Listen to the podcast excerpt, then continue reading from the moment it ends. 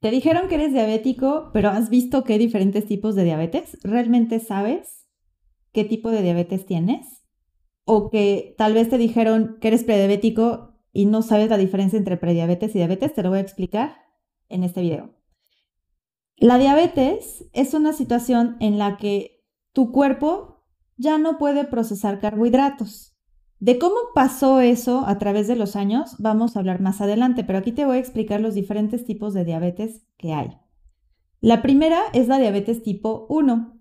Esta es frecuente en niños y se diagnostica desde una etapa temprana. Es muy difícil que a un adulto le lleguen a diagnosticar diabetes tipo 1 y esta se refiere a que es insulino dependiente. ¿Qué significa? Que su cuerpo no produce nada de insulina y entonces necesita estarse inyectando insulina todo el tiempo desde que se dieron cuenta que su cuerpo no la producía correctamente. Y como te digo, eso es más frecuente desde la infancia. El otro tipo de diabetes que es la más frecuente y que probablemente es la que te comentó tu doctor que tienes, es la diabetes tipo 2, diabetes mellitus tipo 2. Y esta no es insulino dependiente, ¿qué quiere decir? Que no necesitas estarte inyectando de insulina porque tu cuerpo sí está produciendo insulina. Lo que puede estar pasando es que tal vez la producción ya no es suficiente o es deficiente esa insulina o bien ya hay un proceso crónico, es decir, desde hace mucho tiempo, de oxidación celular, por lo tanto tus células ya no pueden procesar los azúcares tan rápido como antes.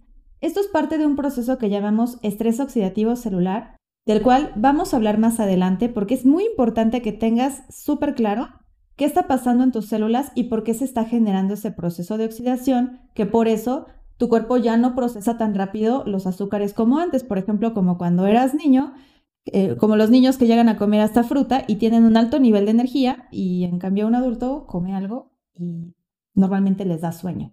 Y esa es una de las principales razones por las que a pesar de comer no te sientes con suficiente energía. Y eso es muy frecuente en la diabetes tipo 2. Independientemente de esto, está también el otro término que se llama prediabetes. ¿Qué significa la prediabetes? Es un estado previo a que los niveles de glucosa se mantengan elevados. Cuando le decimos a alguien que ya está en este proceso es porque las glucosas en sangre, cuando vas al laboratorio y te sacan una muestra de sangre, hay niveles normales que van de 70 miligramos por decilitro hasta un límite máximo de 100. Ese es el rango de la normalidad. La realidad es que estando saludable o lo normal sería en un rango de 80 a 90. Ahí podemos decir que alguien realmente está en unos niveles adecuados de glucosa. Pero si frecuentemente cuando sacas laboratorios de sangre llevas al menos 8 horas sin comer, es decir, estás en un proceso de ayuno, y tus glucosas están en 105, 110, 130, estamos hablando de esa terminología de prediabetes. A nivel internacional y en las clasificaciones, eso no es válido. En realidad, una prediabetes no existe, pero es un momento en el que nos estamos dando cuenta que tu cuerpo no está funcionando de la mejor forma, que no está procesando correctamente y que estás en un excelente momento para tomar acción y empezar a aprender a seleccionar mejor tus alimentos, a mejorar tus hábitos y estilo de vida, porque eso es lo que determina ese proceso de oxidación tan rápido en tu cuerpo.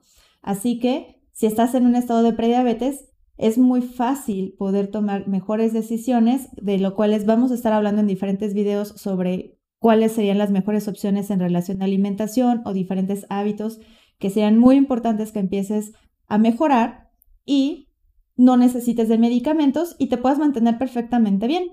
En cambio, si ya está una diabetes tipo 2 diagnosticada, esto es porque ya se han hecho frecuentemente eh, diferentes estudios y las glucosas puede ser que hayan estado arriba de 200 más de una vez.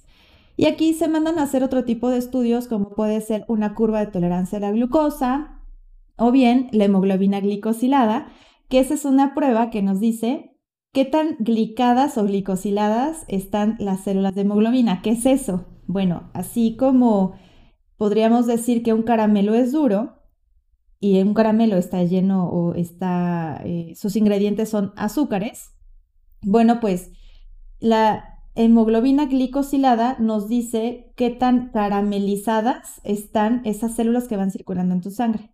O por decirlo de otra forma, como qué tan garapiñadas están esas células que van circulando en sangre.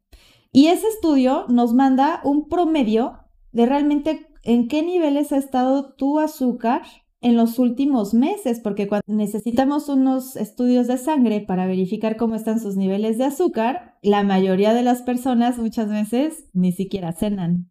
O bien cenan muy saludable desde un día anterior para que el siguiente día estén bien esos niveles. Pero déjame decirte que si a pesar de cenar muy bien, tus niveles están en 105, 110, 120, ya hay un problema. Y si están más elevados, pues definitivamente hay que tomar otras acciones. Por lo tanto, a veces te mandan un medicamento que se llama metformina. La metformina es un medicamento que estimula que tu cuerpo produzca más insulina. Y esa insulina es la que permite que cuando tu cuerpo ya absorbió lo que comiste, que de eso vamos a hablar en otro video, cómo funciona este proceso digestivo, pero cuando tu cuerpo detecta que hay azúcar en sangre, produce insulina y esta insulina es la que va a permitir que ingrese el azúcar a tus células. Y si está oxidada, como lo mencioné hace un momento, este proceso no se va a dar tan rápido o como debería de hacerlo y se empieza a quedar elevada en sangre.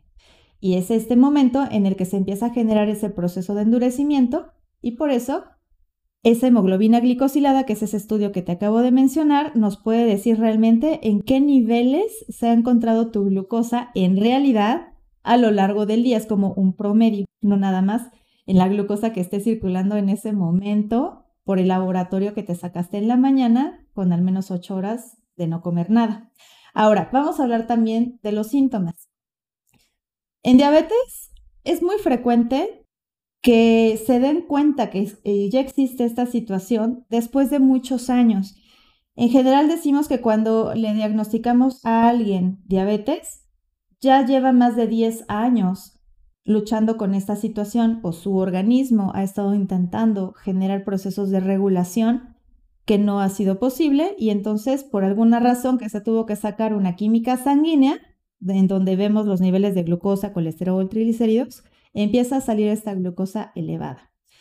Esta es una de las enfermedades que llamamos silenciosas, crónico-degenerativas, y se llaman así porque van perdiendo su función con el tiempo y tiene que ver con los procesos de oxidación celular que se generan muy rápido. Entonces, como no hay una sintomatología clara y como no duelen, pueden pasar muchos años hasta que se empiezan a presentar ya ciertas situaciones clínicas en las que podemos empezar a dudar si una persona tiene este problema. Uno de los más frecuentes puede ser una sensación de sed constante. Tomas y tomas agua y no te da sed, pero también el hecho de tomar exceso de agua genera deshidratación, que de eso hablaremos en el tema de hidratación. Ahora, también puede ser que te sientas muy cansado a pesar de estar comiendo en tus horas y que estás comiendo suficiente o tal vez estás comiendo de más y aún así te sigues sintiendo cansado. ¿Por qué? Porque tus células no están procesando correctamente lo que estás comiendo y no se está transformando correctamente en energía. Entonces existe y es real esa sensación de que tienes hambre todo el tiempo y además te sientes cansado. En algunas personas también se puede generar algún problema de la vista, por eso es que en muchas ocasiones eh, puede ser que alguien ya necesita lentes y se van a hacer un estudio y les comentan que necesitan ir a visitar a su doctor porque en el fondo ocular encontraron algunas anomalías, porque los vasos más pequeñitos de nuestro cuerpo que se encuentran en los ojos y en los riñones son los primeros en sufrir estos procesos de glicación o de caramelización o endurecimiento en nuestro cuerpo cuando los niveles de glucosa han estado altos durante mucho tiempo. Pero no todas las personas presentan estos síntomas. Y algo también muy clásico tiene que ver con tus emociones. Al final, los niveles de insulina, la insulina también es una hormona y todo nuestro sistema hormonal influye directamente en nuestro estado de ánimo. Entonces también algo muy frecuente, a pesar de que no tuvieras ninguno de los síntomas que acabo de mencionar, es que puede ser que un día te sientes muy angustiado, preocupado, con esa sensación de miedo pero no existe una razón real de por qué te tendrías que estar sintiendo de esa forma. y de repente puede ser que alguien llegue y te diga algo normal y te den ganas de llorar o simplemente te enojaste muchísimo y te están diciendo que de todo te enojas, de todo te molestas y a veces ni siquiera te das cuenta y eso es totalmente normal y tiene que ver porque esa glucosa anda como montaña rusa, ya sea porque si ya te estás tomando un medicamento pero no estás comiendo lo suficiente y baja mucho el azúcar o pasas muchas horas sin comer, vaya, hay muchas razones por las que esa glucosa puede estar de arriba para abajo, que de eso hablaremos también en otro momento, que tengas muy claro cómo asegurar y mantener esos niveles de azúcar constantes, estables todo el tiempo y eso también te va a ayudar a sentirte mucho mejor. Entonces, espero que te haya quedado muy claro cuál es la diferencia entre la diabetes tipo 1 que es lo que depende de insulina, la diabetes tipo 2,